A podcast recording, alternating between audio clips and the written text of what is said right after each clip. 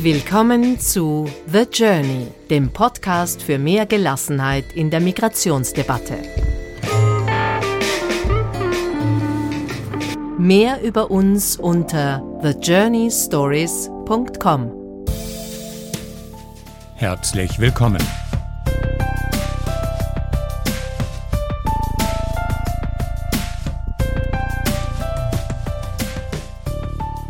Vor kurzem bin ich von einer Reise nach Samos zurückgekommen, also von jener griechischen Insel, die neben Chios, Lesbos, Kos wegen der vielen Flüchtlinge, die dort gestrandet sind, eigentlich eine Art humanitäres Notstandsgebiet ist. Darüber wird aktuell viel berichtet. Der Grund, warum ich nach Samos gefahren bin, hängt mit unserem Teammitglied und meinem Sohn Nikolas zusammen, der nach Abschluss seines Studiums der Rechtswissenschaften in Berlin jetzt dort unten Rechtsberatung für Geflüchtete macht als Volontier in einem Legal Center.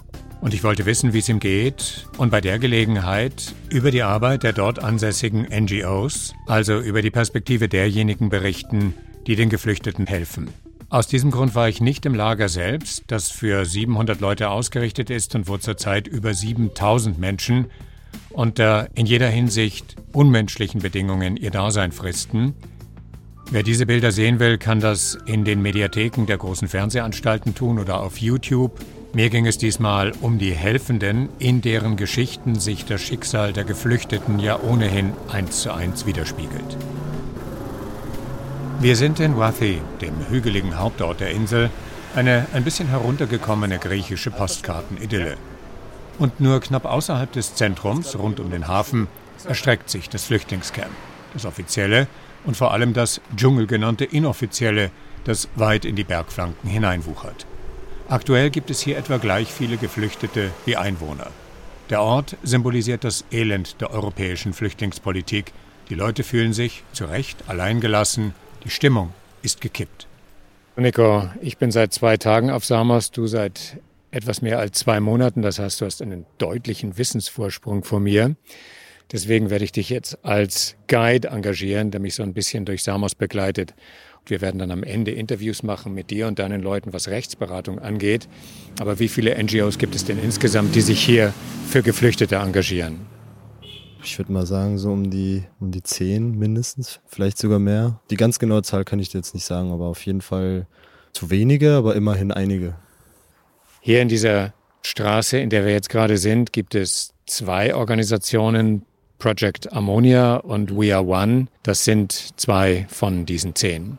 Genau, das sind zwei super Projekte. Also Project Ammonia ist ein Projekt, das kocht, das für Leute kocht, die derart vulnerabel sind, dass sie sich im Camp nicht fünf Stunden lang anstellen können, um ihr Essen zu kriegen.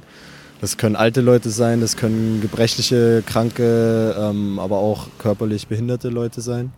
Aber auch manche Menschen vertragen das Essen hier einfach nicht oder haben eine spezielle Diät und, und dann kann man sich hier mehr oder weniger anmelden, bekommt ein Ticket und dann wird man da bekocht. Und We Are One ist ein Community Center nur für Frauen.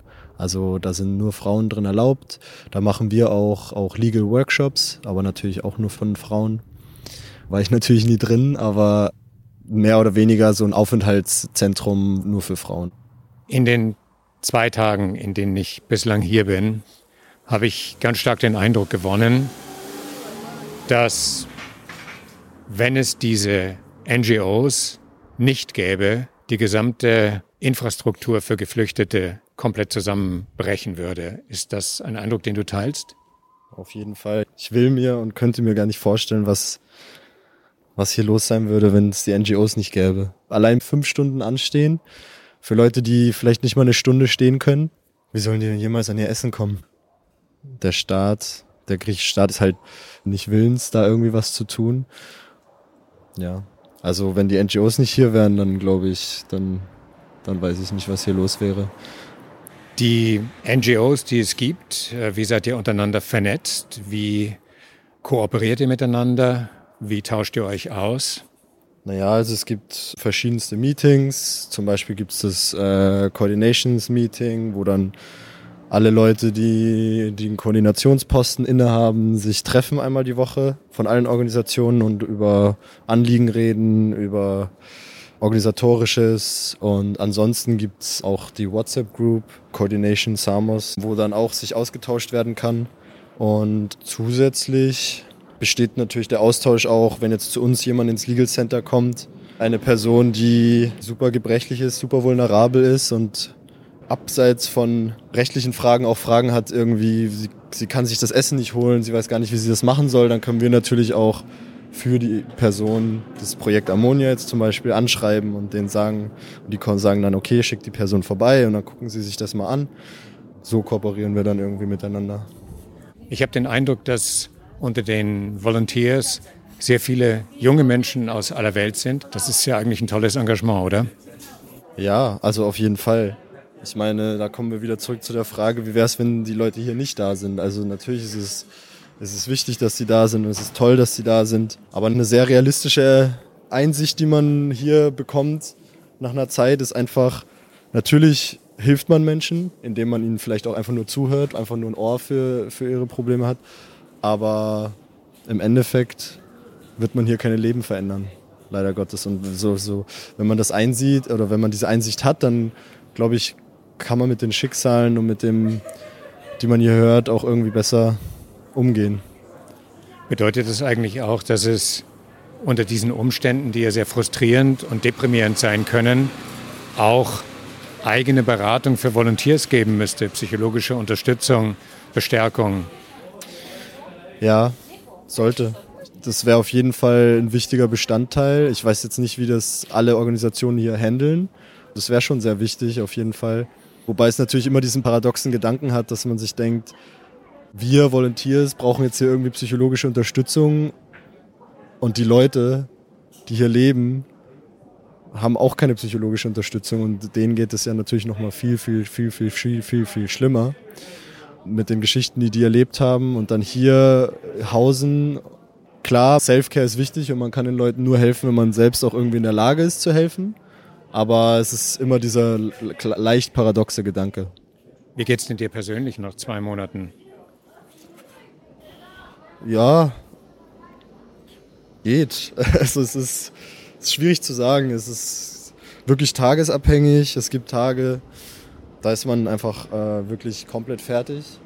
Ich habe das Gefühl, ich komme schon noch irgendwie gut damit klar, aber es hinterlässt auf jeden Fall Spuren. Also gar keine Frage.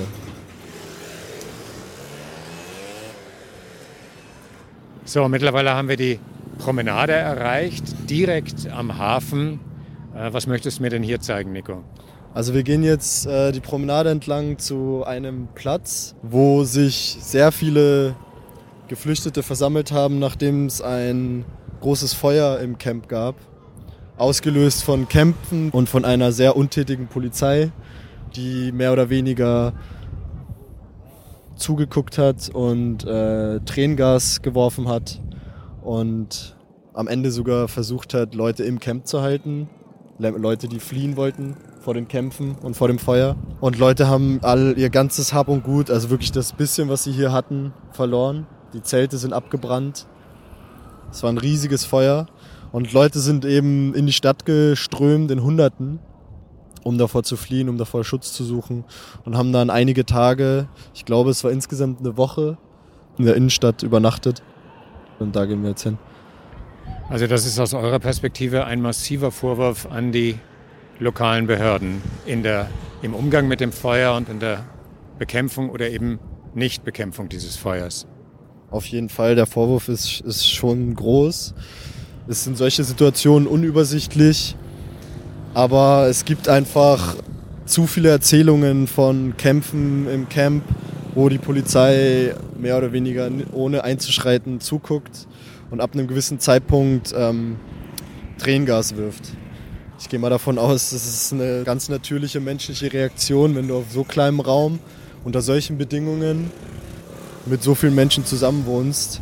Menschen, die äh, traumatisiert sind, Menschen, die gerade mitunter vielleicht die, die schwerste, jetzt nicht nur hier, aber in Gesamtheit die schwerste Zeit ihres Lebens durchmachen ist es doch einfach nur das Natürlichste der Welt, dass es da dann zu Konflikten kommt. Und es gibt ja im Camp psychologische Betreuung durch genau einen Psychologen für 7000 Camp-Bewohner. Meine neueste Information ist, dass es einen Psychologen gibt und eine Sozialarbeiterin. Es ist so, dass um die Vulnerabilität festzustellen, oft ein Termin mit dem Psychologen gegeben wird. Aber manchmal warten die Leute ewig auf einen Termin und dann äh, haben sie den Termin, aber wissen nicht wann. Und es gibt Listen im Camp, die ausgehängt werden, wo Namen draufstehen, wo dann äh, gezeigt wird, wann du den Termin hast. Und also ich, es gibt Leute, die warten Monate, wenn nicht ein Jahr. Und das sind Termine, die eigentlich der Beschleunigung des eigenen Asylverfahrens dienen sollen. Ja, also in der Anhörung gibt es dann irgendwie Probleme und die, das Interview wird nicht fortgeführt, weil man eine psychologische Evaluierung haben will, aber weil sie keinen Termin bekommen, hängen die Leute dann hier einfach weiter fest. Jetzt haben wir den Platz erreicht. Wir stehen jetzt direkt unmittelbar am Hafen, wo mehrere hundert Menschen circa eine Woche lang im Freien gekämmt haben. Äh, Gott sei Dank war das zu einer Zeit, als man noch draußen übernachten konnte. Klar, es war irgendwie noch ein bisschen wärmer, aber wenn du alles verloren hast und äh, dann hast du irgendwie diese, diese, diese Kältedecken bekommen, diese Notfalldecken und schläfst dann mit deiner ganzen Familie hier einfach offen auf diesem Platz. Ich weiß nicht, ob man, dass man da irgendwie von zum Glück irgendwas sagen kann oder irgendwas Positives rausziehen kann. Ja, und es waren schon, es waren, gab dann auch viele Demonstrationen und es waren schon. Demonstrationen der Geflüchteten selber? Ja, waren schon, schon heftige Szenen. Also, ja.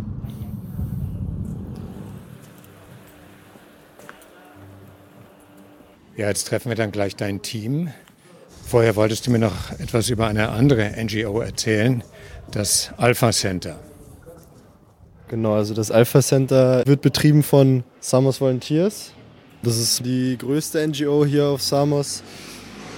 Die haben, soweit ich weiß, 50 Volunteers und Samos Volunteers macht ganz viel. Also die haben zum Beispiel auch eine Waschküche für Geflüchtete. Da gibt es Klassenräume, da gibt es Yoga, das angeboten wird, da gibt es Unterricht, Sprachenunterricht vor allem.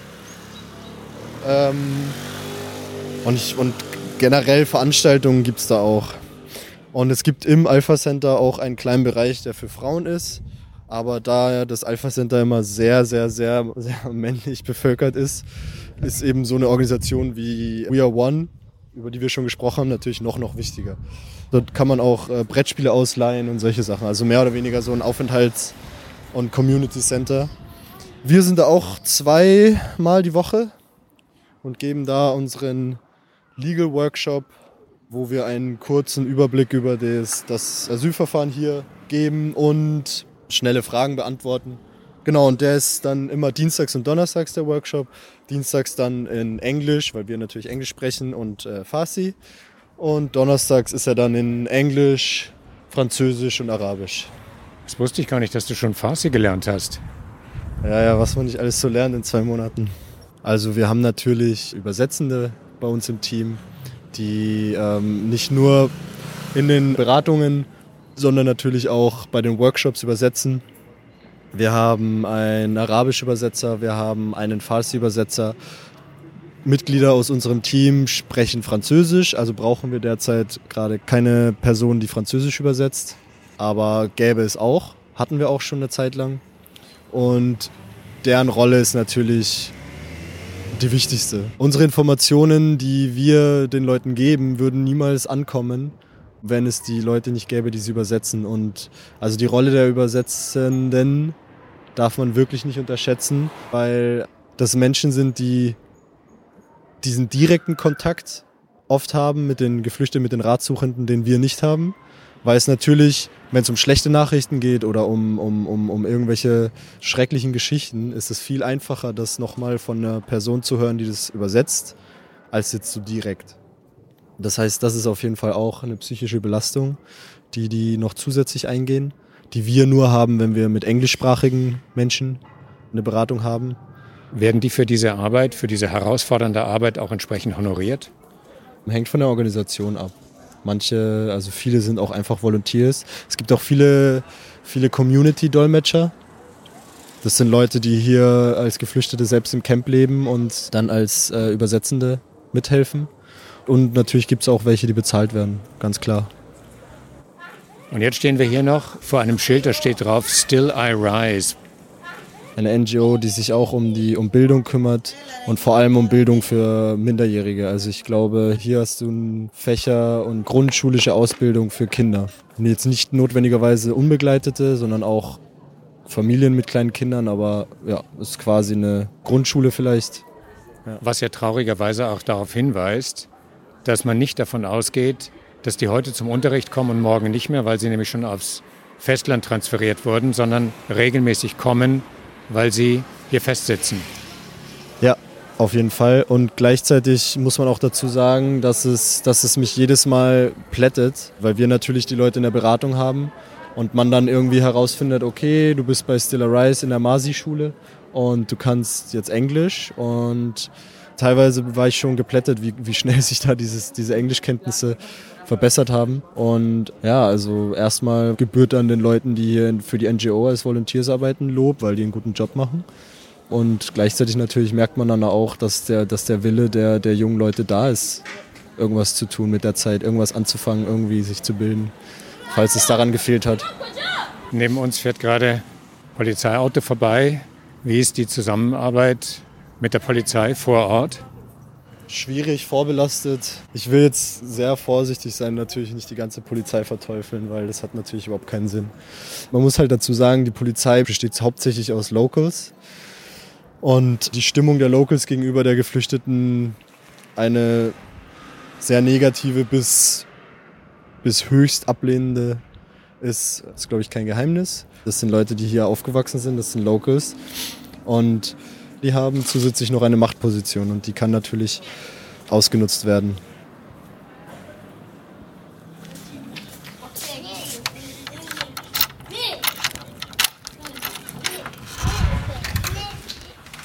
Damit haben wir euer Büro betreten. Heute ist Samstag, deswegen gibt es keine, keine Rechtsberatung, aber von Montag bis Freitag sehr wohl. Von Montag bis Freitag, so ist es. Also die ganze Beratung hier basiert auf Terminvergabe. Also ich meine, natürlich kommen täglich Leute hier rein und wollen einen Termin. Und manchmal, wenn ein anderer Termin nicht auftaucht, kann man natürlich auch direkt jemanden vielleicht Fragen beantworten. Aber das grundsätzliche System ist schon Terminvergabe. Gut, dann warten wir jetzt noch auf deine Leute und dann geht's hier im Büro weiter.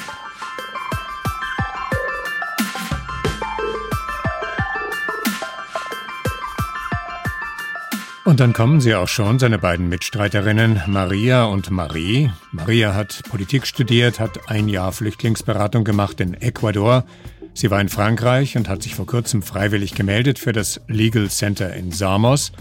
Marie hat Jura studiert, ihr Examen gerade im Oktober gemacht und sie ist gleich danach auf die Insel gefahren, um, wie sie sagt, die im Studium vernachlässigte Praxis auszuprobieren und sich für andere zu öffnen nach dem Examenstress. Und Nikolaus wiederum hat erste Erfahrungen 2015-16 gesammelt, als Salzburg zum Nadelöhr wurde für viele tausend Geflüchtete auf ihrem Weg von Süden nach Norden. Auch er hat während seines Jurastudiums immer wieder beraten in Berlin, wo sie auch alle drei leben, und sie sind sich einig, das Thema lässt einen nicht mehr los.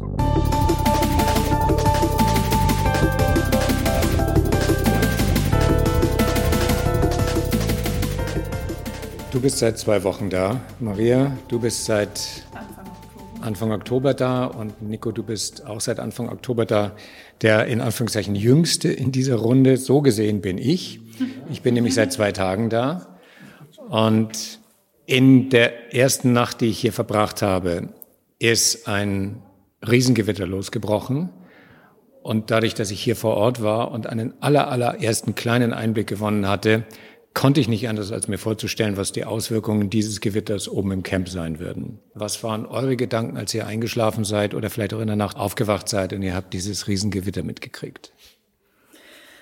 Das Haus ist nicht weit vom Camp. Wir haben dort Matratze, Bett und Kissen und Decke und dann gehst du zwei Straßen weiter und dort lebt die Familie und, und ähm, mit kleinen Kindern im, im Zelt und es ist eiskalt. Also dieses Gefühl der Ungerechtigkeit oder so, dass man, dass man gleich sofort ein schlechtes Gewissen hat, dass, oder ich, wenn ich jetzt von mir spreche, dass, dass einfach die Realitäten so nah irgendwie beieinander örtlich sind, aber dann doch so weit auseinandergehen, wie man, wie man leben muss hier auf dieser Insel. Maria, was waren deine ersten Gedanken? Wie war das bei dir? Also ich bin irgendwann nachts aufgewacht und äh, was mega laut war einfach. Und ähm, ja, dann kommen einem halt schon natürlich so Gedanken, wie halt Marie es gerade beschrieben hat, dass es einfach auf dieser Insel extrem viele Leute gibt, die halt jedem Wetter einfach ausgesetzt sind, ohne, ohne Schutz. Und dann denkt man halt auch irgendwie an so Klienten, die man hat mit irgendwie kleinen Kindern. Dann denkt man so, wenn es jetzt auch noch regnet und es ist alles nass und es geht den meisten Leuten sowieso schon, also es geht natürlich allen, allen schon nicht gut. Und dann gibt es halt auch noch Fälle, wo es auch gesundheitlich echt eine Katastrophe ist und und dann gibt's nichts, was man wirklich tun kann. So, das ja macht halt irgendwie so einem die Ohnmacht bewusst, die hier halt irgendwie immer so mit mitschwingt. Ja, das Ohnmachtsgefühl.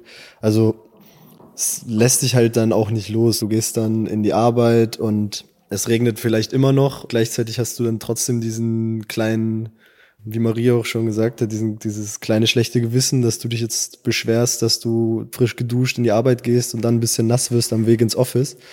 Und die Leute im Camp natürlich dann da, wenn dann irgendwie alles rutschig ist und du bist gebrechlich oder was auch immer und dann es ist ja auch alles steil. Also du kommst dann, manche Leute trauen sich dann vielleicht überhaupt gar nicht ähm, aus dem Camp hinaus, weil alles so rutschig ist. Und wir haben dann auch die Erfahrung, dass viele Leute dann oft auch einfach zum Termin nicht kommen, weil die damit beschäftigt sind, ihre unter Anführungsstrichen Unterkunft, ihr Zelt, ihr zusammengebauten Plastiksachen da irgendwie zu retten oder vielleicht neu aufzubauen. Es ist ja nicht so, dass über die Situation hier auf Samos nicht berichtet werden würde in den Medien. Ich kann morgens die Zeitung aufmachen und ich kann erfahren, was hier los ist. Dadurch, dass ihr jetzt ein bisschen länger hier unten seid und First-Hand Experience habt, was könntet ihr den Journey-Hörerinnen und Hörern vermitteln, was das Bild vielleicht noch kompletter macht? Das Bild, was man sich von außen betrachtet von Samos macht, noch weiter abrundet? Also ich hatte das Gefühl, dass nach dem Feuer speziell wurde berichtet, dass dann 700 äh, Geflüchtete aufs Festland transferiert wurde, aber gleichzeitig wurde nicht berichtet, dass ein Tag später 400 neue Geflüchtete hier angekommen sind. Ähm, was wir jetzt hier mitgeben können, sind, glaube ich, ja, Geschichten und von diesen persönlichen Geschichten ja eigentlich äh, nicht berichtet wird. Also es gibt ja kaum Nachrichten, in dem der Mensch an sich mal im Fokus rückt, sondern es immer, immer die Rede ist von, von den Hotspots mit den äh, sechs bis siebentausend Menschen vor Ort. Aber, aber das ist ja dann immer so diese anonyme Masse, weil die, die Person dahinter, das kommt nicht an. Das kommt nicht an zu Hause. Ich glaube, was ich auch wichtig finde, ist, dass immer in den Medien immer nur berichtet wird von der großen Tragödie. Und was ich so beeindruckend finde hier ist, also wie viel Geflüchtete auch sonst noch sind, außer Geflüchtete und wie viel sie selber aufbauen und wie aktiv sie sind. Und also unsere Übersetzer sind oft Geflüchtete, die Übersetzer von, Medi also von anderen Organisationen auch. Es gibt Community Center, die von Geflüchteten aufgebaut werden und dass da auch einfach extrem viel Potenzial ist. Menschen sind nicht nur Geflüchtete, sondern sind halt trotzdem auch noch ganz viele andere Sachen und ich glaube, darauf liegt auch sehr selten der Fokus, dass, äh, dass es auch einfach extrem starke Menschen sind, die viel erlebt haben und auch viel aufbauen können. Ihr habt jetzt eine ganze Woche von Rechtsberatungen hinter euch und man sieht euch an, dass euch das schlaucht, was kein Wunder ist, weil ihr schwer zu lösende Fälle, grausame Geschichten hört. Wie geht man damit um, Woche für Woche, Tag für Tag? Naja, wenn ich die Frage jetzt schon höre, kommt gleich schon wieder dieses Schuldbewusstsein zu, ja, zum Vorschein, weil ich natürlich denke, wer, wer, bin ich denn jetzt, der mich beschwert über meinen äh, Wochenalltag, weil ich in zweieinhalb Monate wieder zurück ins beschauliche Berlin gehe und, und mich frei hier bewegen kann und jede Zeit frei zurückgehen kann. Was wichtig ist für unseren Alltag ist, glaube ich, dies, dass unser Team vor Ort, dass wir hier dass wir hier eine gute Gruppe sind von Leuten, die zusammen wohnen und uns gut auffangen können. Und ich glaube, diese Situation, dass man nach Hause kommen kann und weiß, man kann jetzt auch abends trotzdem nochmal mit, mit jemand ähm, reden drüber und einfach einen Austausch haben über die Gefühle, die man irgendwie den Tag über hatte. Ja, natürlich sind wir in der luxuriösen Situation auch zu sagen, dass wir am Wochenende, wenn jetzt kein Notfall dazwischen kommt, aber am Wochenende wirklich zwei Tage kurz Zeit haben, um durchzuatmen und, und irgendwie wieder neue Kraft zu sammeln für die nächste Woche. Aber ja, die Woche ist lang und die Woche ist ähm, vollgepackt mit, mit vielen Geschichten, die einen sehr beschäftigen. Und ich habe noch nicht das Mittel gefunden, um, um die Geschichten nicht zu nah an mich ranzulassen. Also ich merke schon, dass das auch, dass auch eine begrenzte Zeit nur diese Beratungssituation in dieser intensiven Art und Weise möglich ist, weil man einfach selber äh, psychisch schon auch belastet ist durch, durch die, ähm, durch die Erzählungen und, und, und einfach Begegnungen mit den Menschen hier. Es gibt ja nicht umsonst diesen Begriff Helfersyndrom, den man entwickelt und den ich übrigens auch kenne von mir selber, als ich damals in Salzburg in der Flüchtlingsbetreuung tätig war, zivilgesellschaftlich und dann plötzlich das Gefühl hatte, wenn ich früher Feierabend mache, bricht hinter mir alles zusammen. Und das ist ein Warnzeichen in Wirklichkeit. Wie geht's denn dir nach circa zwei Wochen jetzt, Maria? Ja, also ich glaube, es ist schon, es, es ist belastend auf jeden Fall, aber es, auch, es ist einfach absurd, wenn man so Situationen hat mit Leuten, die sich dann bei einem entschuldigen, weil sie einen mit ihrer Geschichte belasten oder wo ich halt denke, ich bin jetzt am Ende sechs Wochen hier und dann gehe ich wieder. Wie Marie gesagt hat, das ist schon was, was einen echt viel beschäftigt, diese komplette Ungerechtigkeit. Ja, also die zwei Wochen fühlen sich auf jeden Fall länger an als zwei Wochen. ähm, ich glaube, ich bin auf jeden Fall jemand, der mit Dingen dann sonst mit schlechtem Humor umgeht, weil das irgendwie ein Ventil ist. Genau, halt viel, viel reden mit Freunden, mit dem Team vor Ort und ich habe auch jetzt noch nicht so die goldene Lösung gefunden, wie man, wie man gut damit umgeht. Nico, du hast bei der Tour, die wir jetzt durch Samos gemacht haben, gesagt, dass es diese wenigen Momente gibt, die eine Win-Situation darstellen, denen sehr viele, wenn ich den Gedanken für mich komplettiere, denen sehr viele Lose-Situationen gegenüberstehen. Ja, das ist ja das Problem. Ne? Man, man, man beschönigt es dann, dann doch irgendwie so ein bisschen, um sich besser zu fühlen, weil diese Win-Situationen sind halt oft auch nicht wirklich wirkliche Win-Situationen. Also wenn jetzt irgendwie eine Win-Situation ist, okay, wir haben es geschafft, einer Person eine Open Card zu verschaffen und die kann dann das, die Insel verlassen, dann heißt es zwangsläufig jetzt nicht, dass ab jetzt alles gut ist, weil dann kommen die vielleicht nach Athen und weiß nicht, landen auf der Straße oder in, in, in Unterkünften, die vielleicht genauso schlecht sind oder ähnlich oder vergleichbar. Das heißt, diese Win-Situationen sind in erster Linie vielleicht kurz mal Win, weil sich die Leute wirklich freuen und irgendwie für diese Self-Care muss man das vielleicht auch einfach als Win verbuchen, weil sonst, glaube ich, wird man komplett fertig hier. Aber ja, diese Lose ist auf jeden Fall, überwiegt. Also ich meine, es sind ja nicht nur diese, dass die Fälle kompliziert sind.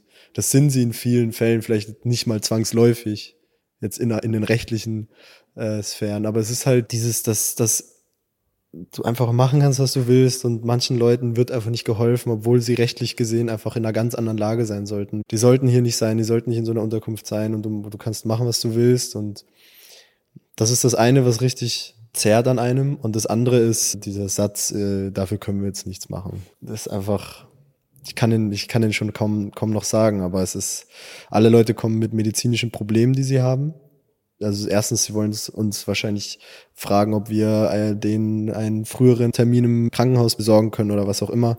Und das können wir halt einfach nicht, weil wir keinen Einfluss aufs Asylverfahren haben können, weil wir keine griechischen Anwälte sind. Und deswegen ist dieses nicht helfen können, aber gleichzeitig die ganze Zeit damit konfrontiert sein, wie schlecht es den Menschen geht, aber nichts tun zu können. Das ist, glaube ich, auch eins der großen Dinge, die, die wirklich, ja, die einen nicht so schnell loslassen. Und natürlich die, teilweise das Alter der Leute. Also, wenn du da jemanden vor dir sitzen hast und die Person ist jünger und hat das alles erlebt und muss hier hausen. Also das, das geht mir auf jeden Fall mal, mal ziemlich nah. Marie, wenn du mal in wenigen Sätzen beschreiben würdest, was eure Arbeit tatsächlich ausmacht. Geht es um Gutachten, die ihr einholt? Geht es um Dokumente, die beigebracht werden müssen und ihr Leute dabei unterstützt, dass die das tun? Geht es um den Kontakt mit den Behörden? Was ist der Kern eurer Arbeit hier?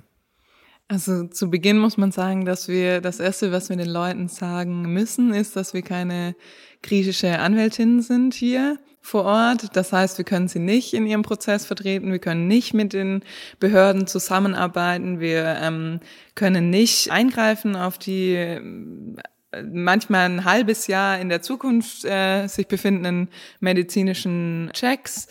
Von daher ist unser Tun, was wir hier wirklich machen können, so fachlich und rechtlich wirklich begrenzt. Also die Hauptaufgabe, die wir hier haben, ist, und was, glaube ich, auch sehr sinnvoll ist, die Vorbereitung auf die verschiedenen Appointments, die die Geflüchteten hier mit den griechischen Behörden wahrnehmen. Das sind zum Teil die Vorbereitung auf den Medical Check, dann die Vorbereitung auf die Registrierung, also das erste Treffen mit der Behörde, in dem die Menschen dann als Asylsuchenden äh, hier registriert werden und dann natürlich die Vorbereitung auf das große Interview. Und da habe ich festgestellt, dass das wirklich sehr sinnvoll ist, weil diese Erklärung von dem, wie das Verfahren abläuft, schon ein Stück weit auch den Leuten hier vor Ort die Kontrolle zurückgibt, weil, weil sie einfach, äh, ich das Gefühl habe, sie, sie wissen, welcher Schritt kommt als nächstes, auf was muss ich mich vorbereiten, was ist wichtig, was ich in diesem ähm, Termin erwähne.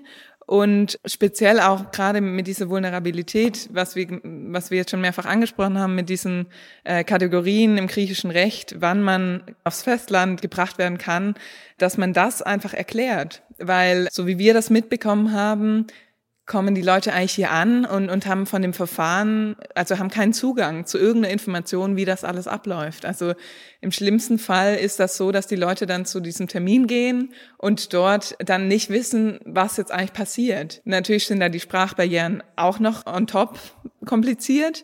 Von daher ist die Hauptaufgabe, die ich glaube ich bei uns hier in diesem Legal Center sehe, dass man da einfach einmal durchspricht, die, die Geschichte. Und ich habe auch gemerkt, was, was, was glaube ich auch eine gute Unterstützung ist, dass die Leute einfach auch mal Zeit haben, ihre, ihre Geschichte zu erzählen, beziehungsweise einfach mal jemand gegenüber sitzen, die oder der ihnen positiv begegnend, also mit, mit, mit einfach mit, einem, mit einer positiven Einstellung, mit einer Einstellung, ich möchte jetzt dich unterstützen, was kann ich tun für dich, was hast du für Fragen, wir haben jetzt hier anderthalb Stunden oder auch drei Stunden Zeit, du darfst dir jetzt den Raum nehmen und einfach mal das loswerden, was, was du sagen willst. Und das geht dann bis von Weinen bis über ähm, in Detail einfach auch sagen, wie gut es tut, einfach mal das loszuwerden und dass man über, über Dinge sprechen will und äh, ich glaube, das ist der große Teil der Arbeit, die wir eigentlich hier leisten können, ist diese, diesen Raum, diesen geschützten Raum geben,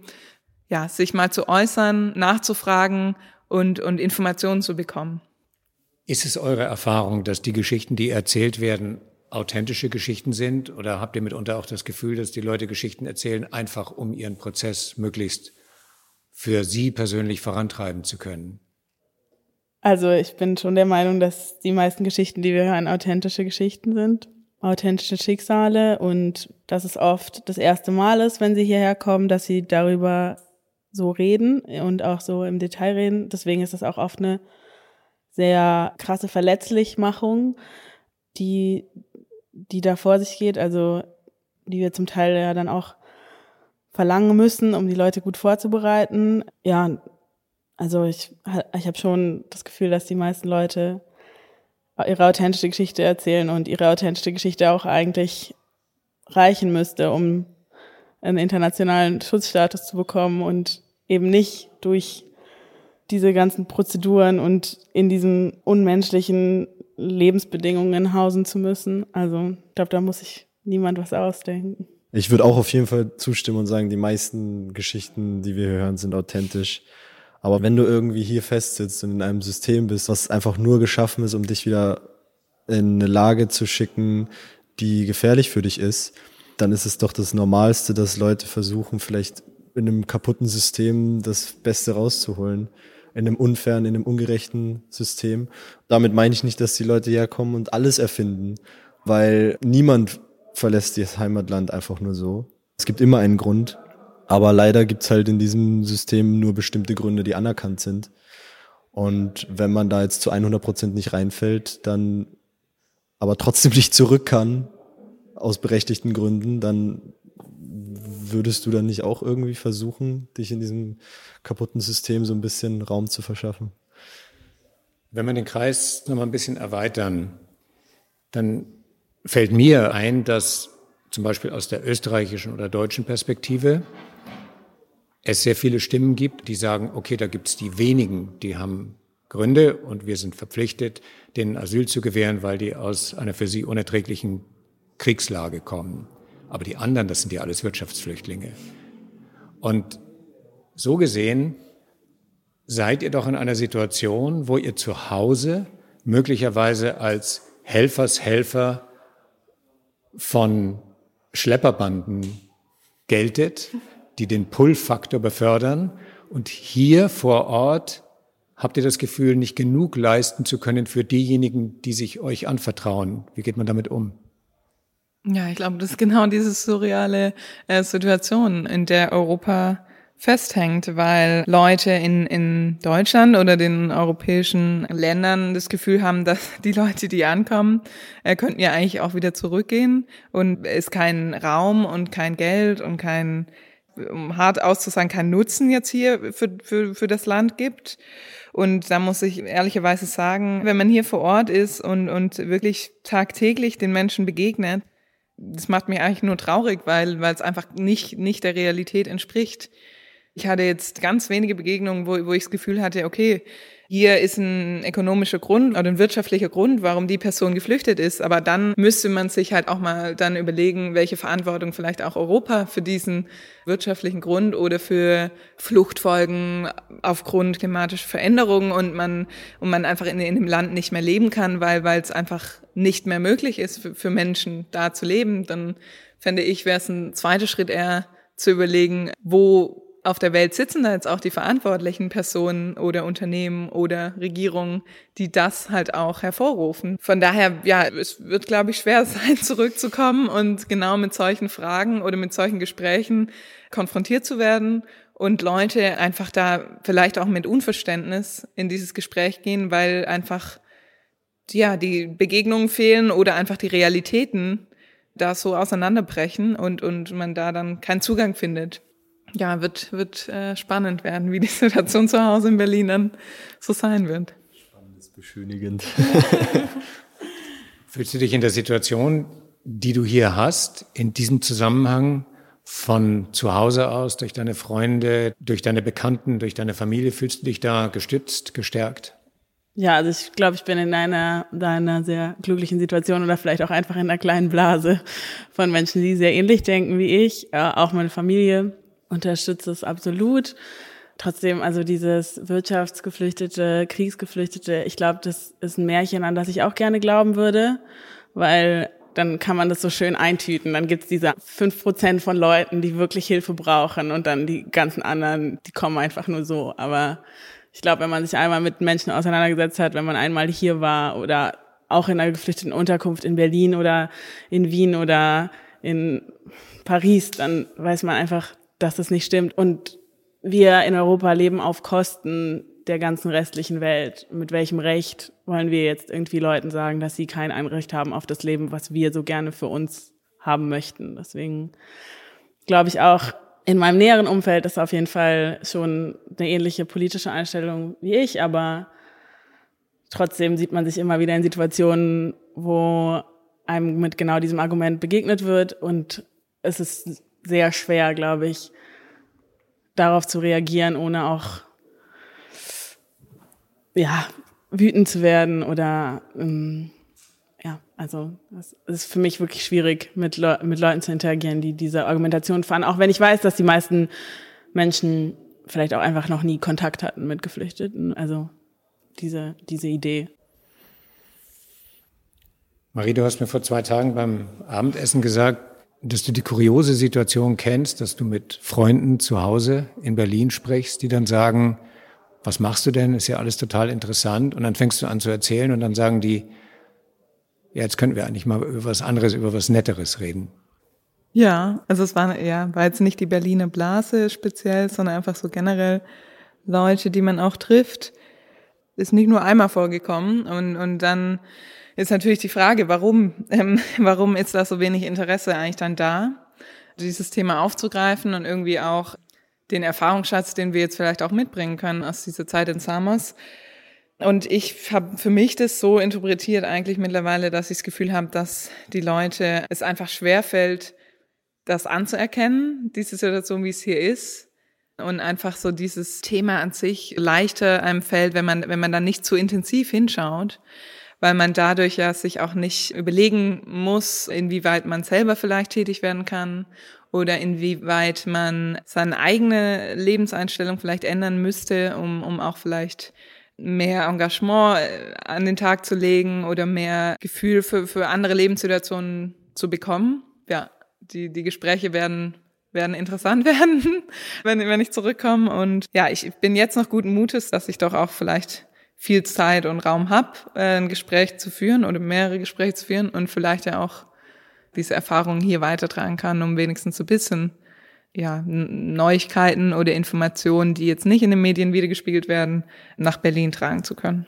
Die Erfahrung, die man hier gesammelt hat, hilft natürlich extrem, den, den, die Realität irgendwie zu bewahren. Also, weil wenn man, wenn wir jetzt zurückgehen und dann weiter äh, die Nachrichten verfolgen über Samos, dann glaube ich, werden wir alle nicht mehr so naiv. Ich weiß nicht, ob wir vorher da, darüber naiv gedacht haben, aber der Faktor ist weg, auf jeden Fall.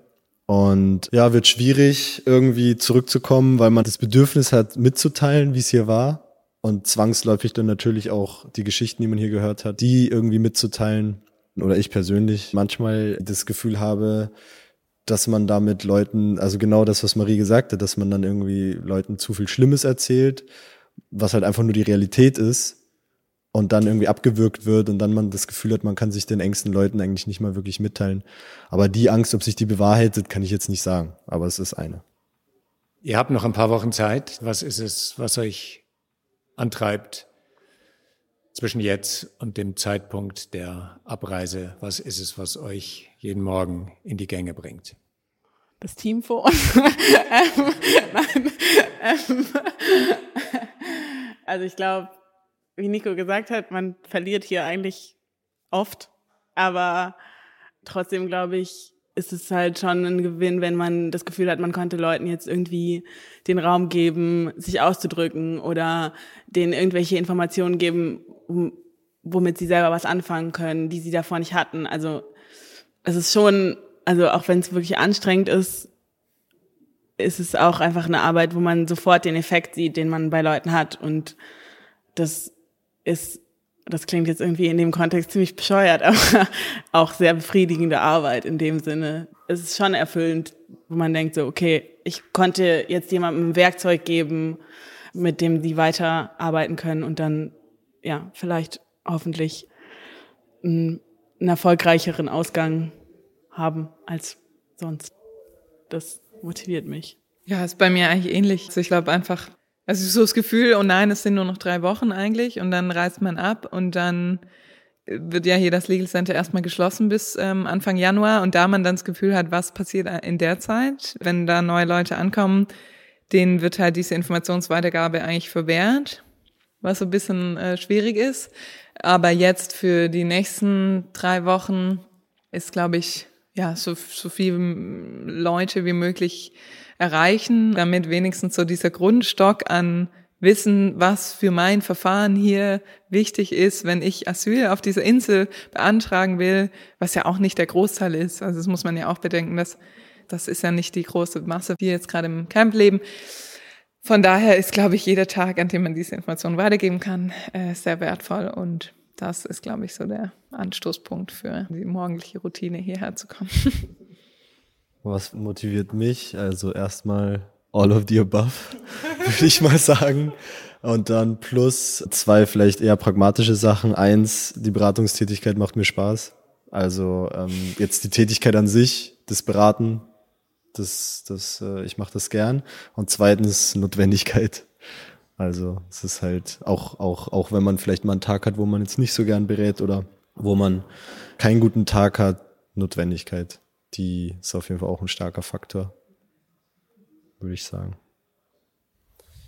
Diese Fliege, die du gerade abgeklatscht hast, hat kein Recht auf Asyl auf deinem Arm. Ich, ich, ich schaffe das nie. Ich würde es schon tun. Aber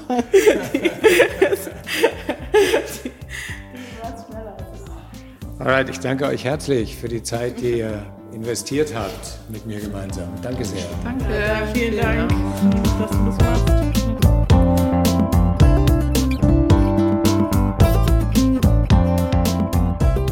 Und auch nächste Woche berichten wir weiter aus Samos. Dann gibt es auch ein Gespräch mit der Teamleiterin im Legal Center, Alexandra. Sie stammt aus Rumänien, daher war das Gespräch mit ihr auf Englisch und ich spreche mit den beiden Legal Center Dolmetschern Ismail und Mohammed. Mit ihnen auch auf Englisch natürlich, so wie auch mit den Vertretern der unterschiedlichen NGOs, die mir über ihre Arbeit vor Ort berichtet haben. Ein Kaleidoskop der Hilfe. Und weil mich diese Gespräche durch die Bank weg sehr beeindruckt haben, haben wir beschlossen, was Besonderes zu machen, nämlich eine Journey Special Edition. Es wäre schade, diese spannenden Gespräche auf die Länge einer Episode runterbrechen zu müssen. Also werden wir eine Reihe Kurzepisoden machen, die jeweils einer NGO gewidmet sind und die ihr der Reihe nach anhören könnt. Das alles ab nächster Woche. Die Musik heute der 128 Tiger Swing Groove von Javelinas, Breath Deep, Breath Clear von Siobhan D. Und dazu I Still Have No Idea What I'm Doing by Septa Helix und Sun Says Yes von Spinning Merkaba. Bis dann.